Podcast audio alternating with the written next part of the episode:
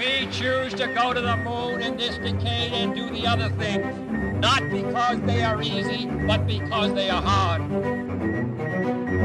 If you're going to pick some place to die, then why not Mars?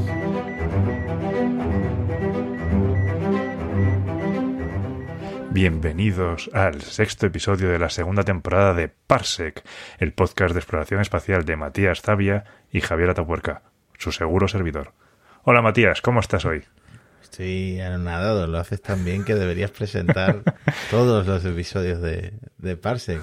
Todo llega, como ha llegado cierto lanzamiento del que hablaremos en unos minutos. Sí. Ya sabemos quién ha ganado ese pulso del que llevamos hablando decenas de episodios de Parsec, ¿no? Sí, desde hace meses se habla de esta especie de carrera espacial o competición que puede haber entre el Super Heavy y el SDS por cuál lanzaría antes, cuál de estos grandes cohetes se lanzarían antes.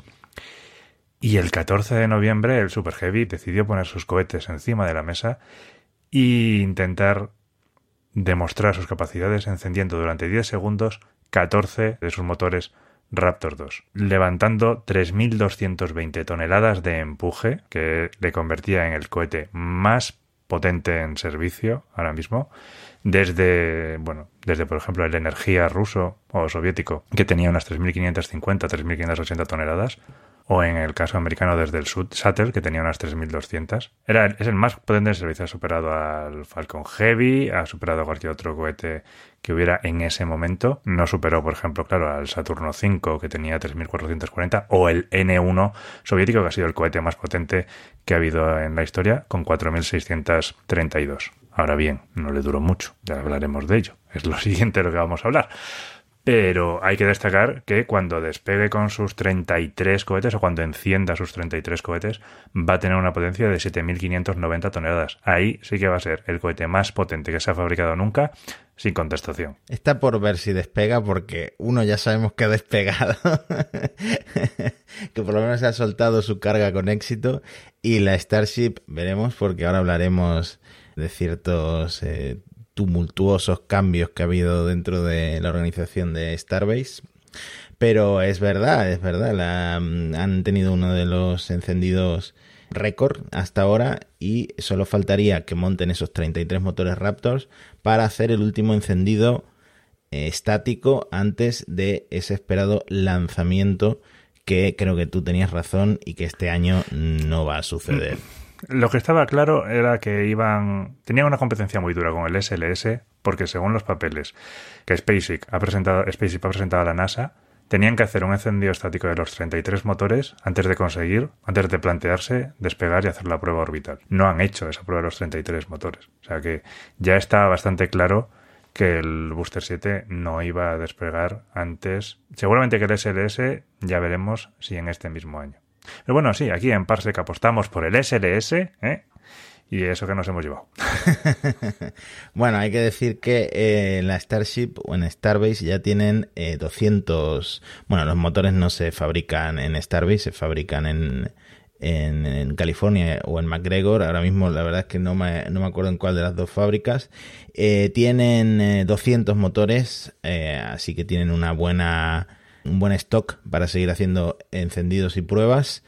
La cuestión es que eh, The Information ha estado publicando una serie de reportajes de los que hemos hablado más en profundidad en Elon, en el podcast Elon, que hablan de cambios dentro de, de Starbase. Ahora Wayne Shotwell, que es la presidenta y la directora de operaciones de SpaceX, va a supervisar Starbase. Recordemos, Starbase es como llaman a la base de la Starship, a donde se fabrica y se prueba la Starship en, en, Boca Chica, al sureste de Texas, en la frontera con México. Este cambio, que podríamos decir que hasta ahora era el propio Elon Musk que, el que supervisaba Starbase, de hecho, él dice que vive ahí en una de estas casitas modulares de 50 mil dólares. ahora pasa más tiempo en California, en San Francisco, ¿por qué será? pero también pasaba mucho tiempo en Austin, eh, cerca de donde tienen la gigafábrica de Texas. Pues parece que eh, ha cedido el testigo a Shotwell, a su mano derecha en SpaceX y una de las, probablemente de las salvadoras de, SpaceX gracias a los contratos que ha ido consiguiendo con la NASA, porque a parecer las cosas no iban tan bien, hubo un incidente en el que eh, podría haber muerto gente porque había gente trabajando en eh, la zona donde se hacen las pruebas de la Starship durante un venteo del cohete, una bajada de presión y eso podría haber provocado una implosión que habría provocado un escape de, de oxígeno líquido criogénico, lo que podría haber matado a estos operarios. No sabemos si es esto lo que ha causado este, estos cambios en, la cúpula, podríamos decir, directiva de Starbase, pero desde luego hay cosas que están cambiando dentro de SpaceX, quizá también mmm, porque el lanzamiento se esperaba desde hacía mucho tiempo y sigue sin suceder.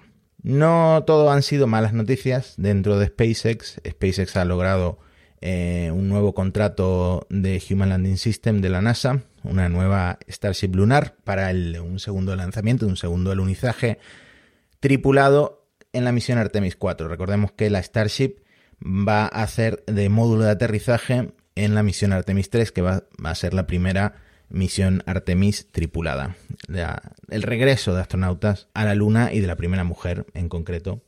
Así que, bueno, una nueva inyección de dinero por parte de la NASA para SpaceX, que ya el primer contrato era de cerca de 3.000 millones de dólares. Eh, buenas noticias para la compañía, que también ha estado anunciando cosas interesantes. Por ejemplo, en el programa de RideShare de los lanzamientos compartidos. No sé cómo lo han conseguido, pero han reconfigurado la carga útil del Falcon 9 para ofrecer misiones dedicadas del programa Racer desde 275 mil dólares. Antes el precio era un millón de dólares y yo supongo que tú, Javi, puedes confirmar que 275 mil dólares por lanzar un eh, nanosatélite, un CubeSat o algo así, es un precio, es, una ganga y probablemente no se hubiera visto antes. Es, una, es una gran reducción. Es el hecho de que la barrera de entrada haya bajado de un millón a 275.000 es lo que dice un game changer. O sea, ahora mismo se le abre las puertas para lanzar con el Falcon a un montón de gente, incluso a universidades. Realmente es una es un paso muy agresivo y está atacando probablemente a toda la flota de pequeños lanzadores que se está desarrollando. Pues nada, otro logro de SpaceX que también eh, siguen em, anunciando novedades en cuanto a Starlink. Hemos visto por ahí alguna foto de Starbase en la que ya se ven los satélites Starlink 2, que recordemos antes solo se iban a lanzar en, la Starship y ahora eh, mágicamente han conseguido que quepan en la cofia del Falcon 9 por lo que también veremos eh, a los Starlink 2 que son eh, cruciales para el crecimiento de la constelación de, satélites de Internet de SpaceX. Los ingenieros de SpaceX deben ser muy buenos jugando al Tetris. sí, porque coincide lo del Riser con lo de los Starlink 2, así que eh, han tenido que contratar a, a Mari Kondo o, algo, o algo así ha tenido que pasar porque es increíble lo que van a conseguir a partir de ahora con el Falcon 9. Pasamos ya a hablar del SLS, de la misión Artemis 1. Sí, así es. Esto, este año hemos conseguido ver tres cosas que no sabíamos cuándo veríamos. El James Webb, la Starliner de Boeing y el SLS, por fin. y solo uno ha logrado eh, conseguir sus objetivos.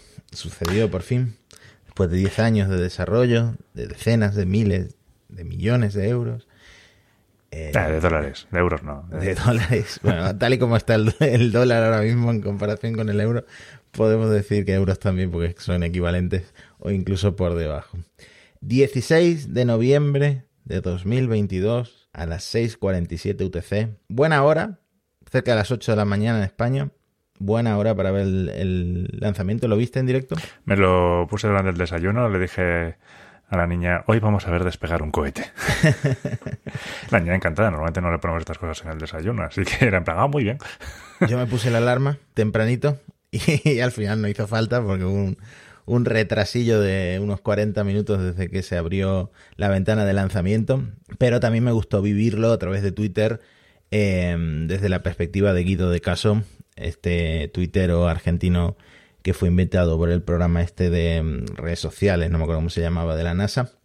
Y eh, es muy emocionante verlo a él que se grabó viendo el lanzamiento, los saltos que pega, porque claro, al final la emoción de algo que ya se había retrasado incontables veces y que ya había tenido dos lanzamientos abortados. A la tercera va a la vencida, fíjate.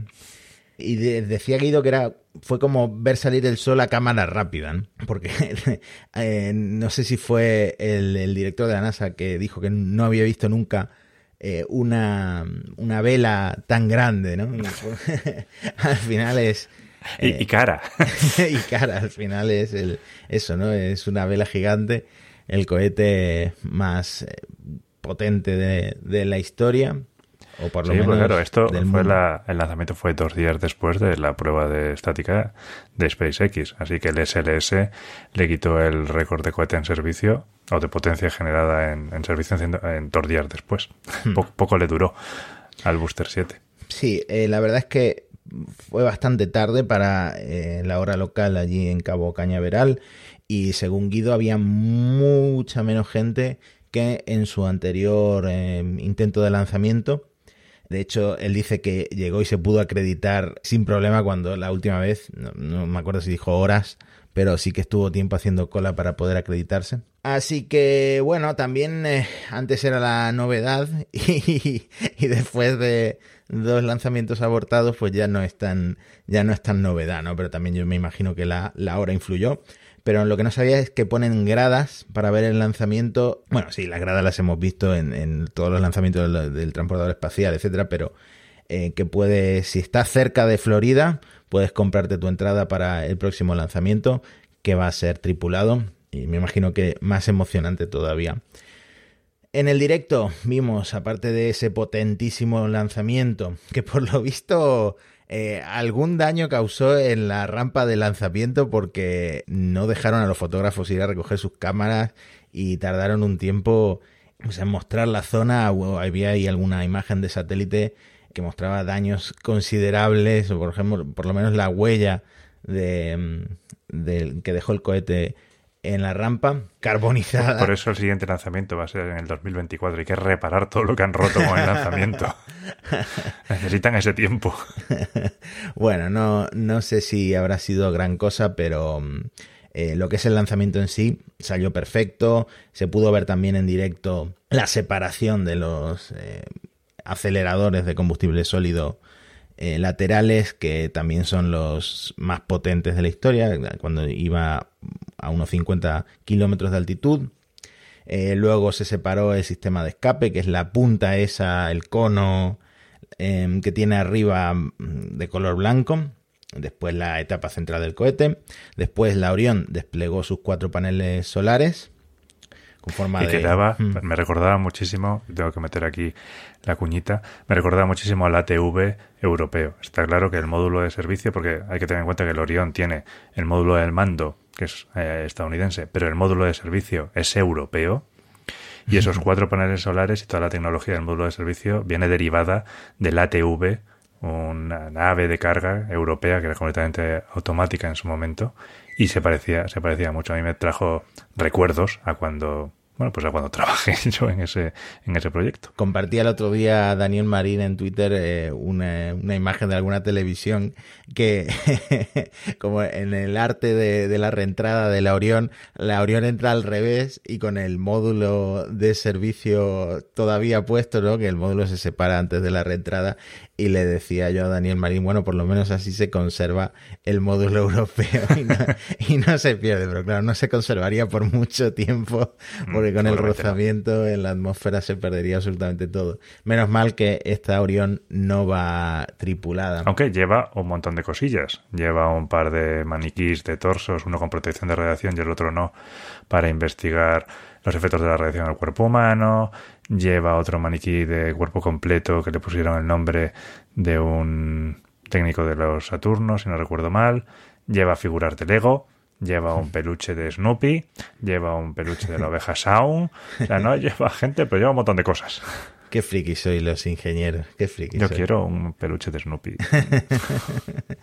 bueno, estas cosas, la verdad es que luego se, se agotan, ¿entiendes? Así que si la queréis para Navidad, el, Snoopy espacial, seguramente haya que comprarlo con tiempo, ¿no? Mm. Eh, luego esta etapa de propulsión eh, criogénica provisional, eh, tú, tú, me comentabas antes de que, que, esta no, no es la definitiva, ¿no? No, esta es la que tienen de momento hasta que desarrollen el siguiente, lo que sería el bloque 1B, que va a ser todavía más potente. Hmm, pues esta etapa hizo un encendido primero para elevar el perigeo de la Orión, que si no iba a reentrar en la atmósfera a 180 kilómetros, y después un encendido más eh, prolongado de 18 minutos para hacer esa eh, inserción en, en, la órbita hacia la órbita de la Luna. ¿no? Uh -huh.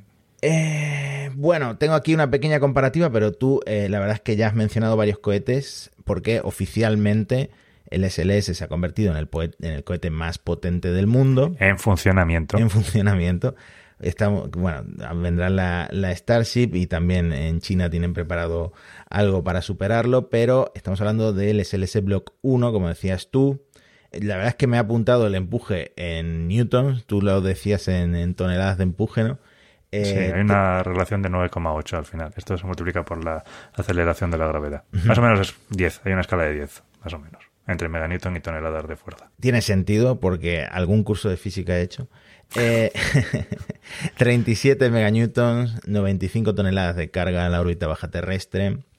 Hace 34 años que no despegaba un cohete de dimensiones comparables, que es el energía soviético o energía soviético. Y desde 2011, cuando se retiraba el transbordador espacial, la NASA no lanzaba un cohete de su propiedad hecho por un montón de eh, contratistas. contratistas, Boeing, Lockheed Martin, etcétera, etcétera, etcétera. El energía o energía que estuvo activo desde el 87 al 88, 32 meganewtons, 100 toneladas de carga. El N1, que de este, si no me equivoco, de su existencia no se supo hasta que cayó en la Unión Soviética, ¿no? Porque eh, fue secreto porque tuvo cuatro lanzamientos fallidos entre el, el, 69 y el 72. Este sería como el cohete equivalente al Saturno V estadounidense, era el que los soviéticos iban a utilizar para intentar llegar a la Luna. Y tuvieron, o sea, lo construyeron y tuvieron cuatro intentos fallidos. Eh, básicamente tenían el principal problema de que en su base tenían muchos motores. Era un poco la aproximación que va a seguir la Starship eh, de SpaceX, solo que en aquellos momentos el control de tantos motores no estaba tan desarrollado y no consiguieron controlarlos de forma adecuada en los lanzamientos y el cohete nunca consiguió funcionar, nunca consiguió despegar. Pero sí era el cohete más potente que se ha hecho nunca hasta el momento, con 41 meganewtons de potencia en los motores y 95 toneladas que podían poner en Leo. O sea que si hubiera despegado habría superado el SLS Block 1, pero Ojo, porque en 2027, lo de 2027 hay que poner un asterisco, en la misión Artemis 4 ya tendremos operativo el SLS Block 1B con capacidad para 105 toneladas de carga. Un asterisco muy grande. Como decía Javi, antes teníamos que irnos al Saturno 5, 34 meganewtons, 140 toneladas. Y de cara al futuro tenemos la Starship Super Heavy como sustituto del Falcon Heavy, que el Falcon Heavy ya es bastante potente, 23 meganewtons, 64 toneladas de carga, pero la Starship promete 76 meganewtons de fuerza, 150 toneladas de carga a la órbita baja terrestre. En China tienen algo potente planificado para 2029 para empezar sus misiones a la Luna, pero no llegaría a ser tan potente como la Starship Super Heavy, 51 meganewtons, 150 toneladas de carga. Vale, dejemos esta comparativa atrás. Cuéntame, yo creo que lo, lo más escalofriante del lanzamiento, que, cómo no, hubo una fuga de hidrógeno, porque es el Por San supuesto, no, no, puede ser un lanzamiento o una prueba del SLS sin una fuga de hidrógeno. Eh, cuéntame, por favor, cómo se soluciona esta fuga, porque a mí... Bueno, esto es tremendo. Antes comentabas cómo en la base de Starlink en Boca Chica tuvieron el pequeño problema este de los venteos de oxígeno y que había gente allí que podía haber muerto por esto. Bueno, pues cuando se detectaron las fugas de hidrógeno del lanzamiento de Artemis 1, claro, lo que había pasado con las anteriores pruebas es que cancelaron el lanzamiento. Entonces se generaron unos momentos de tensión. ¿Qué va a pasar ahora? Ahora sabemos que se lanzó, pero qué iba a pasar en ese momento. Había una fuga de hidrógeno, iban a cancelar el lanzamiento, tendrían que devolver otra vez el SLS al edificio de ensamblaje vertical. Sería la última vez que pudieran hacerlo. Bueno, pues la NASA tomó la decisión de mandar al equipo rojo a reparar esto. El equipo rojo eran tres personas, Billy Kearns, Chad Garrett y Trent Anis, que se fueron a la parte baja donde estaba el cohete, lo que llaman la cubierta cero, a reparar la fuga con el cohete ya prácticamente cargado con sus combustibles criogénicos. Que lo que decía uno de ellos es que eras muy consciente de lo que estaba pasando, porque cuando estaban allí el cohete estaba, lo que ellos describían, vivo. Estaba temblando, estaba crujiendo, estaba haciendo los ruidos del venteo. O sea, decían que estaban pues asustados, ¿no? Y quiero decir que, estás con una... Eso es un cohete cargado, eso es muy peligroso. Y que estaban allí en la cubierta cero con el corazón a mil, viendo, además nada más llegar, ya vieron que las tuercas del sistema estaban claramente aflojadas. Básicamente lo que hizo la tripulación es que fueron allí a apretarle las tuercas al SLS para que lanzara. Y, y vamos, dice uno de ellos, Kearns, decía que había trabajado en, en el equipo rojo durante 37 años y que nunca antes había sido llamado a una reparación de un cohete cargado de combustible hasta lo que pasó con, con, el SLS. O sea, una operación de alto riesgo para apretar las tuercas al SLS, reparar la fuga de hidrógeno y gracias a eso se pudo lanzar el cohete. Son los héroes del lanzamiento, claramente. Me parece increíble. Me imagino que no hay robots eh, capaces de ajustar tuercas. De todavía, todavía el Optimus no está en ese nivel. El Optimus de Tesla le queda mucho porque casi que es un hombre disfrazado, pero me parece, bueno, increíble. Decían por ahí, hacían la comparativa con una bomba nuclear y no hay mucha diferencia en que te explote en la cara el SLS y que te explote una, una bomba nuclear. Que ni siquiera tiene que explotar, o sea, es una pequeña fuga y eso también te mata. Hmm. Es, es bueno, y comentaba Bill Nelson que esto, que la tripulación, o sea, perdón, el equipo rojo tiene algunas participaciones históricas, que en el Apolo 11 también tuvieron que llamar al Apolo, al equipo rojo para hacer una reparación antes del lanzamiento. O sea que las cosas riman. bueno, de la mm, misión Artemis 1 hay alguna web que quiero dejar en las en la descripción del episodio porque me parece eh, muy chula. Por ejemplo, Track Artemis, que es oficial de la NASA, es una web para ver exactamente dónde está la nave Orión y de dónde viene, la trayectoria que ha recorrido. Y luego un tuit que me dejó muy claro cómo es esta eh, trayectoria, estas órbitas que hace eh, para aproximarse a la Luna y luego volver a la Tierra. Además ya nos ha ido dejando la Orión un montón de imágenes porque tiene 16 cámaras a bordo, son bastantes imágenes tanto de la Tierra cuando se despedía de nosotros, como de la Luna, ahora que acaba de hacer em, un acercamiento, una aproximación. Tiene la cámara de navegación óptica que está en el módulo de tripulación, que em, mide el tamaño de la Tierra y la Luna en relación a lo que es la cápsula y sabe más o menos, bueno, más o menos no, sabe bastante exactamente su posición en el espacio eh, y lo mismo con las estrellas distantes, ¿no? Los, compara con mapas estelares y así pueden navegar por el espacio eh, de forma un poco más autónoma. Tiene cuatro cámaras que son cámaras comerciales, pero que han sido modificadas en la punta de los cuatro paneles solares, es decir, una en cada punta, en cada panel solar, que apuntan hacia la cápsula. Entonces, la NASA con esas cuatro cámaras tiene una vista de 360 grados de la nave. También muy chulo esto. Y bueno, un montón de cámaras adicionales, pero entre ellas las que están probando para videoconferencias entre la Tierra y la Orión. Que esto lo comentamos, creo que en el episodio 11 de Parsec, que van a probar un servicio de videollamadas normal y corriente que es el WebEx de Cisco, que decías tú en el episodio que tú lo usabas, ¿no? Y yo lo he lamentado, ¿sabes? Esta, Esta mañana, de hecho, me conecté a un Webex y no me funcionó el audio en toda la reunión. Fue muy divertido. Bueno, a ver si Así en que la les deseo próxima- mucha suerte. A ver si en la próxima Orión llega el Zoom o, o el FaceTime eh, o algo así. ¿no? Skype, ¿sabes? Hasta Skype.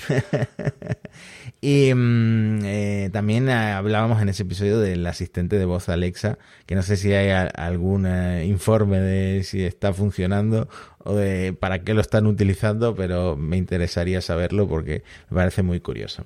Sí, porque es totalmente de Star Trek, ¿no? De computadora, dirígenos hacia la luna. Del paso de la Orión por la Luna, ¿qué nos puedes contar, Javi? Bueno, pues que hoy mismo se ha producido la máxima aproximación de la nave a la Luna. Ha pasado a 130 kilómetros de nuestro satélite. A las 7.44 hora del este, que es como suelen poner las referencias horarias en la NASA, 13.44 en hora central europea, que es la de, la de España. Eh, 130 kilómetros en la Tierra sería pasar muy cerca de la atmósfera, pero como la Luna no tiene, pues aquí no pasa nada. Ahí, eh, en ese pase, la nave también encendió sus motores principales para empezar eh, las maniobras de colocarse en órbita alrededor de la Luna. Lo encendió durante 2 minutos y 20 segundos y ahí ya la Orión se está empezando a alejar un poco de la Luna para entrar en su órbita, que es la que comentamos alguna vez, que se llama la Distant Retrograde Orbit o DRO, órbita retrógrada distante, que la Orión va a usar esta órbita porque es muy estable. Esta órbita está definida usando mecánica lagrangiana de los tres cuerpos, de la que hemos hablado alguna vez ya en el, en el programa. Y eso permite que la nave no gaste demasiado combustible, que como sabemos es uno de los elementos principales en una misión espacial, y mantenerse en una posición muy estable mientras viaja alrededor de la Luna. Se suponía que la Orión iba a estrenar esta, esta órbita. Pero como ya hemos comentado, es parece muy posible, hay unas cuantas opiniones de algunos dinamistas espaciales, que el orbitador de la Chang'e 5 le robara el estreno de esta órbita, porque después de dejar eh, su misión. Se fue a dar un garbeo por el punto L1 del sistema Sol-Tierra, que está a más o menos, su órbita está a más o menos a un millón de kilómetros de la Tierra. Después de eso, se aburría y volvió otra vez hacia la Luna y aparentemente se fue a una órbita retrógrada distante para hacer pruebas de interferometría de muy larga línea de base para la que sería la siguiente fase del programa lunar chino. O sea que los chinos le han levantado un poco a la NASA el hecho de estrenar esta órbita. Creo que da un poco igual. Al final lo importante es que la Orión está ahí funcionando, funcionando como se le esperaba. También es verdad que tenemos que comentar, no es el primer vuelo de la Orión, aunque sea el primer lanzamiento del SLS, la Orión ya, había volado antes. Y entonces esto sobre todo es importante para probar que la Orión puede volar en trayectorias hasta la Luna.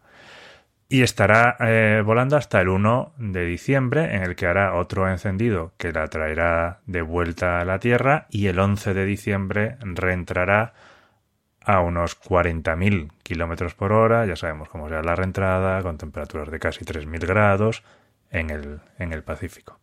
Esta es una de las. Según la ventana, según cuando lanzaras, la misión alrededor de la Luna podía ser más o menos larga. Esta es una de las cortas, pero bueno, no le resta importancia, creo yo.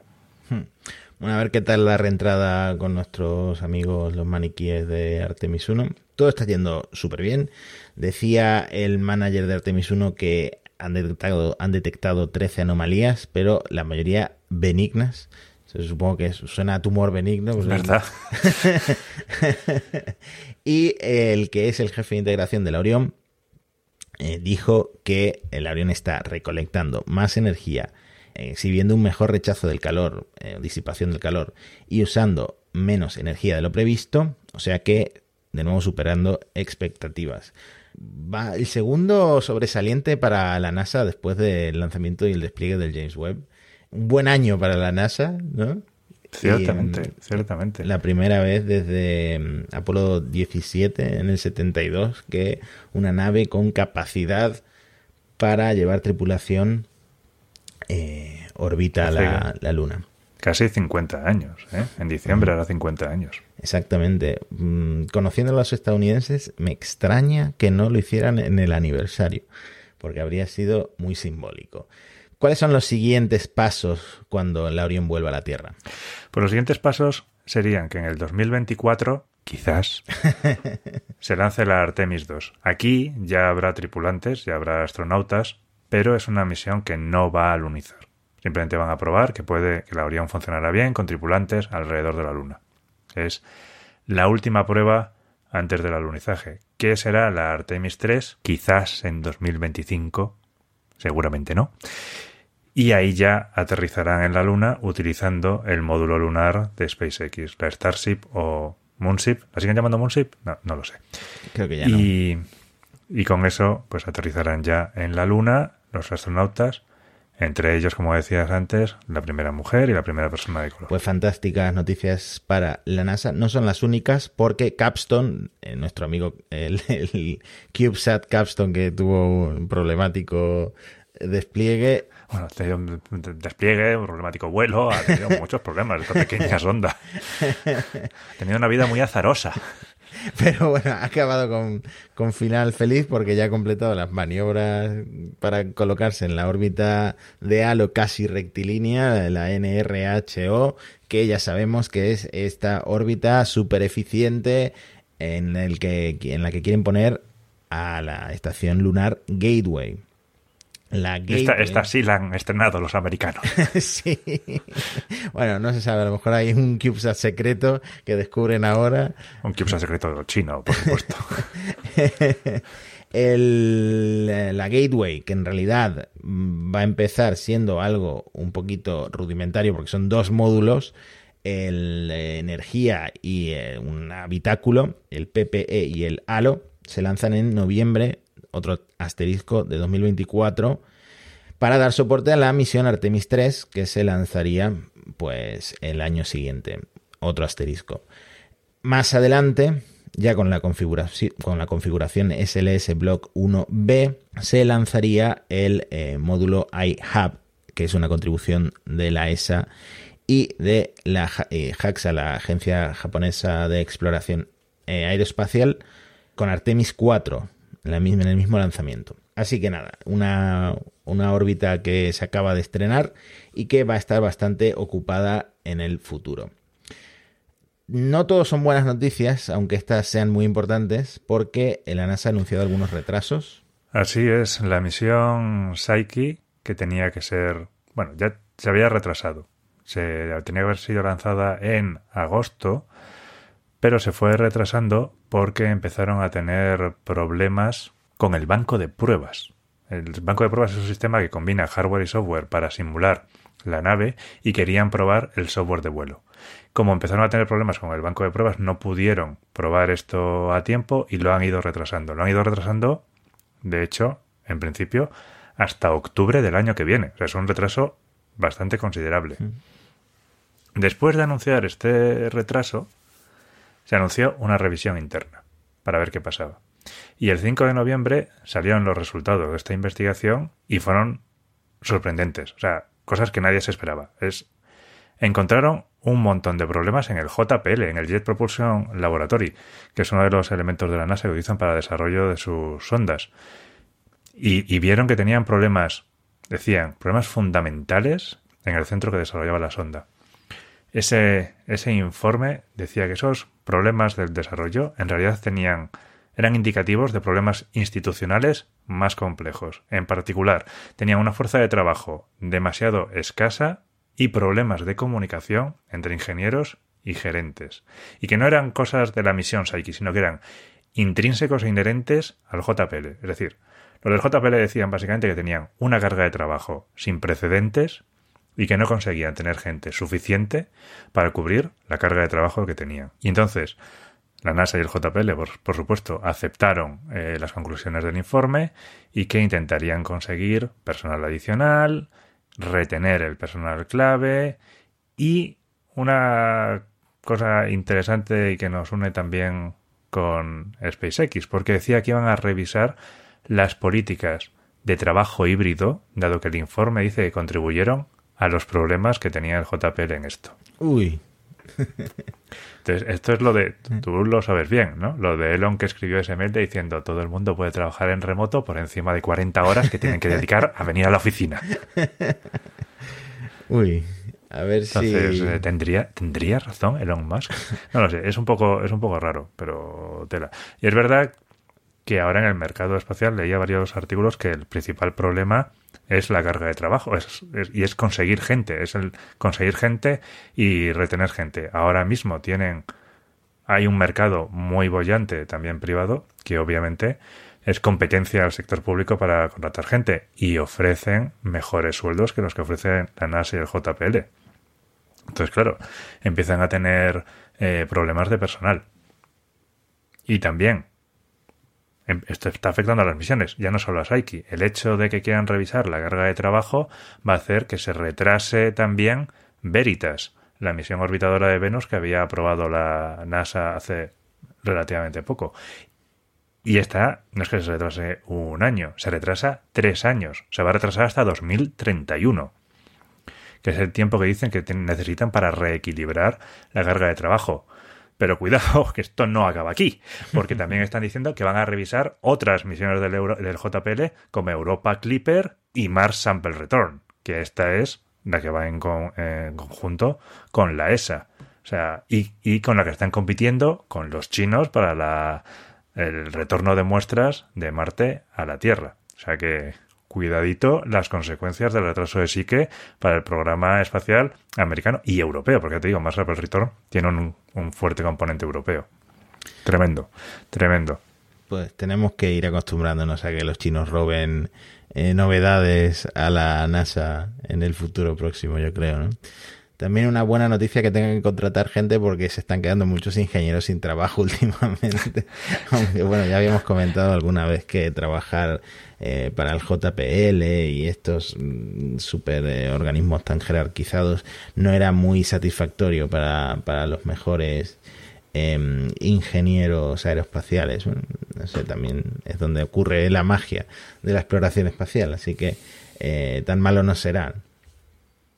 Hay que tener en cuenta que toda esta parte de exploración científica es algo que solo puede cubrir un organismo público. O sea, ahí una empresa privada no se va a meter en general. Es decir, les puedes contratar para ello, por supuesto. La ESA, por ejemplo, funciona así. Contrata las misiones, los satélites los hacen los contratistas privados. Pero eh, una misión como Psyche, como Europa Clipper o todo esto, esto no lo va a hacer SpaceX, por ejemplo, no le interesa. Hmm.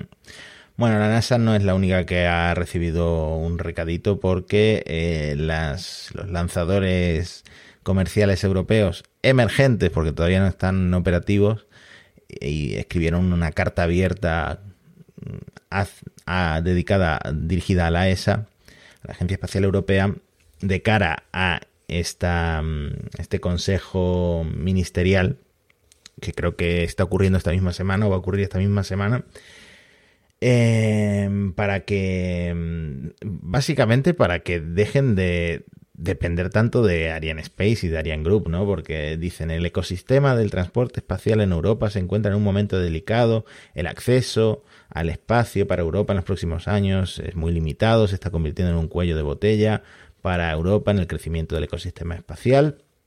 A partir de 2023, los proveedores de lanzamientos comerciales europeos estarán operativos. Solicitamos que los lanzamientos para todas las misiones institucionales se adquieran o se consigan con un concurso abierto, sin restricciones de ningún tipo. Por lo tanto, una nueva resolución para este asunto debe ser aprobada en la conferencia del Consejo Ministerial de la ESA. PLD Space no firma la carta, pero ha dicho Raúl Torres en Twitter que era conocedora de la carta y que pidió estar en ella. No sé por qué al final no está. Está en competidores de PLD como RFA.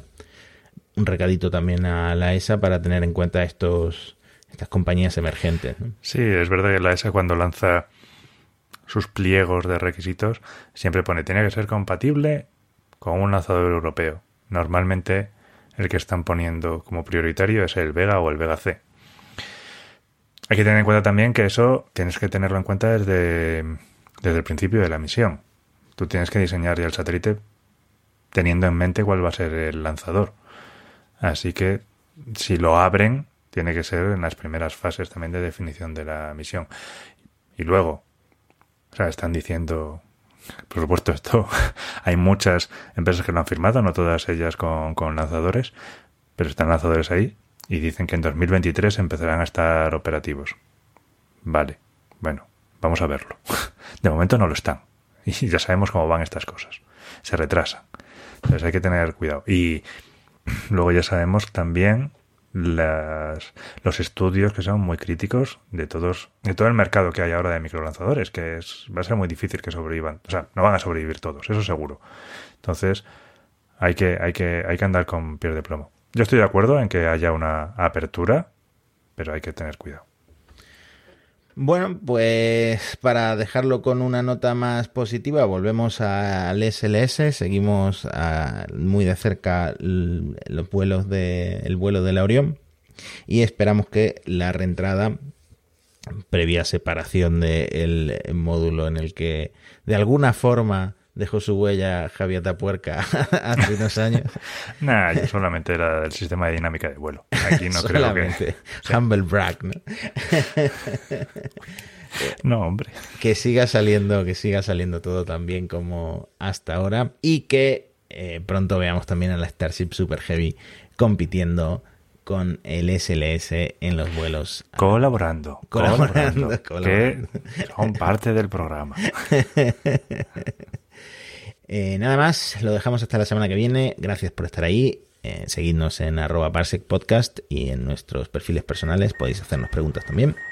Nos vemos en un nuevo episodio de Parsec. Adiós.